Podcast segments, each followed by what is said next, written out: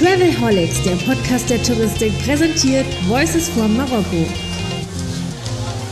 Statements und Gedanken von der DRV-Jahrestagung 2022.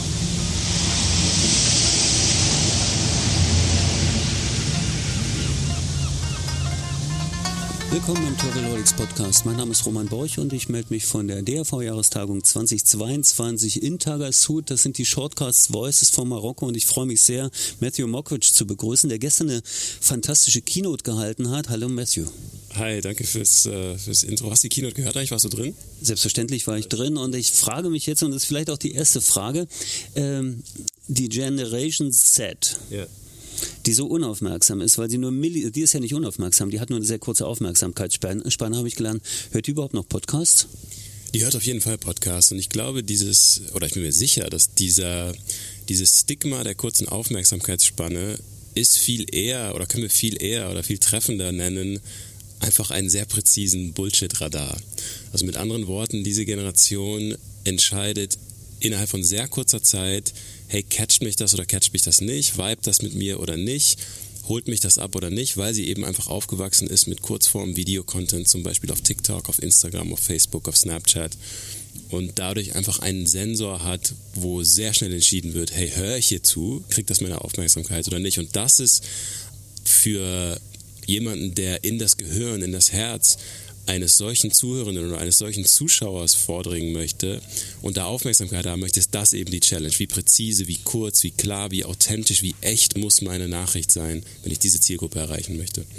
Das hast du gestern sehr schön aufgezeigt, wie man diese äh, Gen Z, ich, ich bin ja Baby, Babyboomer, glaube ich, und du bist äh, Gen X wahrscheinlich. Gen, Gen Y. Ja, Gen Y, okay, äh, dann habe ich die Entschuldigung. Äh, Generation X, diese, diese, diese Generationseinteilung ist ja, glaube ich, schon ein bisschen älter, also schon in den 50er Jahren entstanden. Mit Generation X bin ich zum ersten Mal konfrontiert worden, als ich das Buch von Douglas Copeland gelesen habe, was mich damals sehr fasziniert hat. Ähm, Gen Z, äh, du hast interessanterweise gesagt, es könnte die letzte Generation dieser Art Ort sein. Warum ist das so oder warum glaubst du das? Wir beobachten gerade, wenn ich so sage wir, dann klingt das so, als ob ich in irgendeinem wissenschaftlichen Komitee bin. Also es gibt die Beobachtung auf der Welt gerade, dass ähm, wir ein, eine Situation haben, das ist, das ist erstmalig in der Geschichte der Menschheit ist das so, dass wir einen Wissenstransfer beobachten von nicht nur von der älteren Generation zur jüngeren Generation, also nicht mehr dieses klassische, der Senior Manager zeigt dem Junior Manager, wie es geht, sondern auch von der jüngeren Generation zur älteren Generation. Das ist der Moment, wo mein 25-jähriger Bruder meinem 75-jährigen Vater zeigt, wie Instagram funktioniert.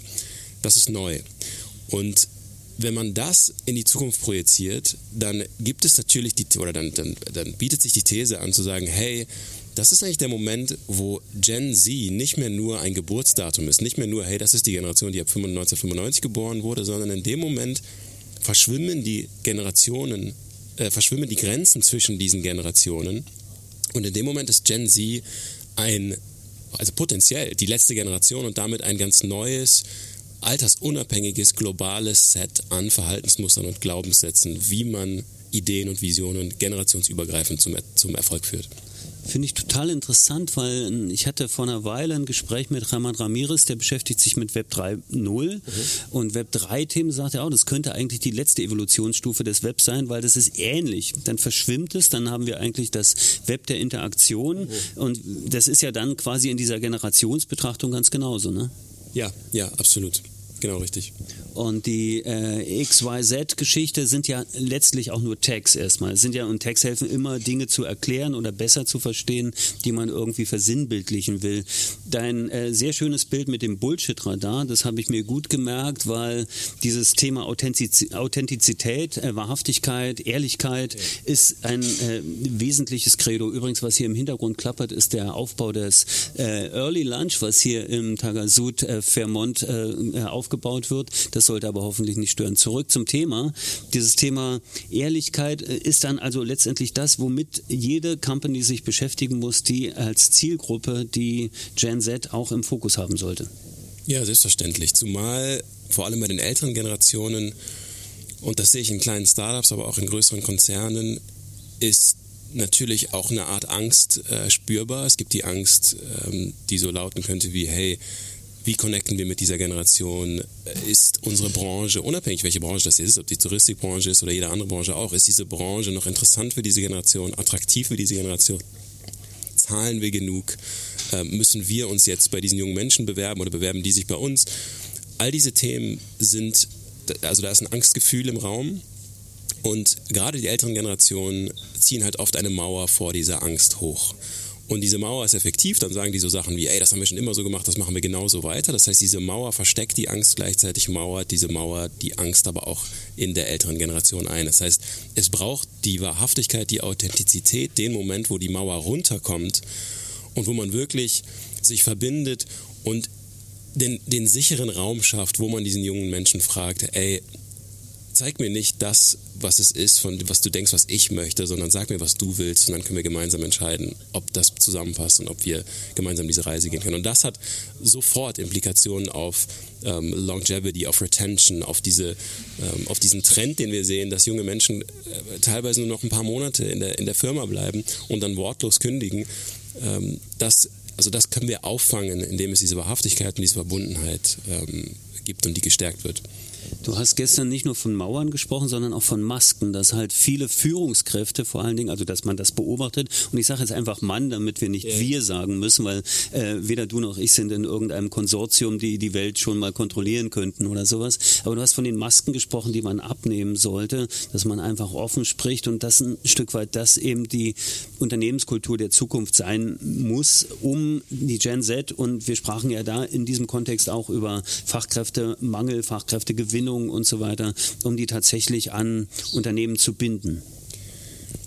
Genau, die Maske muss runterkommen und die Mauern dürfen runterkommen. Und das ist vor allem auch der Moment, wo die älteren Generationen, und da nehme ich alle mit rein, also alle älteren Generationen, die Gen Y, die Gen, y, die Gen X, die Babyboomer, alle Führungskräfte dieser älteren Generationen sind natürlich die Vorbilder, die in dem Moment, wo sie selbst die Maske runternehmen, alle anderen im Raum, inklusive der Gen Z, im Raum dazu inspirieren, auch die Maske runterzunehmen. Und das hilft dieser jungen Generation, die vor allem durch ein Leben mit äh, Social Media, denen einfach zwischenmenschliche, ganz fundamentale äh, Life-Skills fehlen, wie Übung im konfrontativen Gespräch, im schweren Gespräch. Die Generation, die damit aufgewachsen ist, Freundschaften digital zu schließen, Freundschaften digital wieder zu beenden auf Facebook oder auf, ähm, auf anderen Plattformen. Das heißt, die, diese Life-Skills vorzuleben als ältere Generation hilft dieser jüngeren Generation darin stärker zu werden und ähm, das ist etwas, was gebraucht ist. Also auch auf Seite der jüngeren Generation dürfen Dinge passieren, da dürfen dann vielleicht nicht die Maske, sondern vielleicht die, die Instagram-Filter weggenommen werden, aber wenn man in die, sich in dieser Wahrhaftigkeit trifft, dann entsteht eine Möglichkeit, dass man eben nicht mehr nur zwei, drei Monate irgendwo arbeitet und dann wortlos geht, sondern vielleicht auch mal zwei, drei Jahre oder zehn Jahre oder 15 Jahre. Und das ist ja das, wo wir hinwollen.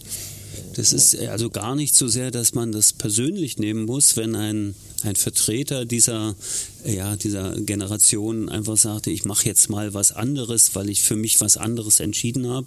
Das ist ja dann schon so, dass du als Chef dann vielleicht auch ein bisschen beleidigt bist und dich fragst, oder von mir aus auch als Partner, ist ja ganz egal, wenn ich einen Schluss mache per WhatsApp, ist jetzt nicht super sexy, aber es liegt ja dann nicht immer nur an mir, sondern es liegt dann tatsächlich auch, das ist ein, ja, würdest du sagen, es ist ein, es ist ein, äh, ist ein ja, ein, ein Selbstzweifel, eine, eine Angst, die die umtreibt und sagt, anders kann ich es nicht ausdrücken. Ich kündere dann, kündige dann eben innerlich und, und mein Kanal ist dann vielleicht nur der digitale, weil ich den so kenne? Oder kann man das eigentlich umdrehen oder wird das so sein?